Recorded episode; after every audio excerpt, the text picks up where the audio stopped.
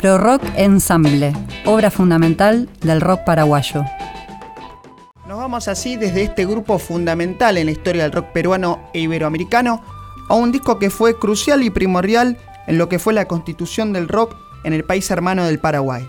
La banda se denominaba Pro Rock Ensemble y tiene sus raíces a mediados de la década del 70. Para aquellos años, el cantante Antonio Jara, el guitarrista Roberto Thompson, el bajista Justi Velázquez y el guitarrista y violinista Saúl Gaona se habían conocido en unas conferencias dictadas por seguidores del gurú Mayarashi, obviamente de la India, pero conferencias dictadas en terreno paraguayo, donde ya se estaba gestando una contracultura muy under ligada al rock and roll, al hipismo y otras vertientes bien típicas de la época. Saúl Gaona estaba full estudiando ingeniería civil, lo cual le permitió al terminar la carrera y comenzar con trabajos relacionados a sus estudios, tomar un préstamo con lo cual se financia un disco simple que fue el debut discográfico de Pro Rock Ensemble. La banda como tal se constituye a comienzos de 1980 y a fines de ese año es que debutan con este disco de dos canciones, que llamó la atención dentro del circuito rockero de Asunción y permitió que para 1981 ya realizaran su primer concierto en una discoteca llamada JC. Cabe agregar que para estas grabaciones se sumó un baterista y percusionista llamado Toti Morel.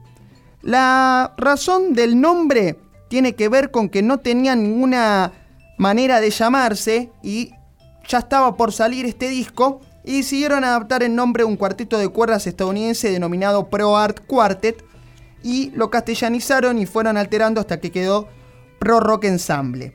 Luego, ya en el año 1982, tuvieron una grata repercusión al ser teloneros de diversos artistas argentinos, me refiero a Lito Nevia, Pastoral y Vivencia, quienes tocaron en un concierto realizado en un club, el Rowing Club, allá en Asunción. Pero va a ser el año 1983 en que comienzan a preparar su long play titulado Música para los Perros, grabado en el estudio Taji y editado por el sello Disco Celio. El Play tenía nueve canciones e incluía varios temas que el grupo ya venía interpretando en vivo. La fecha de lanzamiento fue el 23 de noviembre de 1983, por lo cual hace muy poco tiempo que este disco cumplió los 40 años exactos y fue presentado con un concierto iniciado a las 20 horas de ese día en el edificio de ahorros paraguayos. Lamentablemente el disco no se reedita desde el año 1996, cuando se hizo una tirada muy chiquita de mil discos fabricados totalmente en Estados Unidos y tampoco se encuentra en plataformas digitales oficiales, si bien lo pueden encontrar obviamente en YouTube y otros lugares. Pero todavía espera una reedición y por supuesto una restauración de su sonido, si bien la verdad la calidad de audio conseguida fue más que óptima. El estilo de Pro Rock Ensemble tiene algo del rock progresivo, un poco del jazz rock que como sabrán en nuestras tierras tuvo una especie de sobrevida, por así decirlo, respecto de lo que sucedía en el ambiente anglosajón. Tiene también rock and roll pesado y clásico muy interesante. Y aparte se destaca, sobre todo al final del disco, el uso del violín que hacía Saúl Gaona, influenciado por referentes como Jean-Luc Ponty, por ejemplo. Vamos a escuchar una de las canciones más interesantes de este disco que es fundamental en la historia del rock paraguayo, va a estar siempre nombrado en cualquier ranking que se haga del rock en el país hermano. La canción se llama En los campos del amor.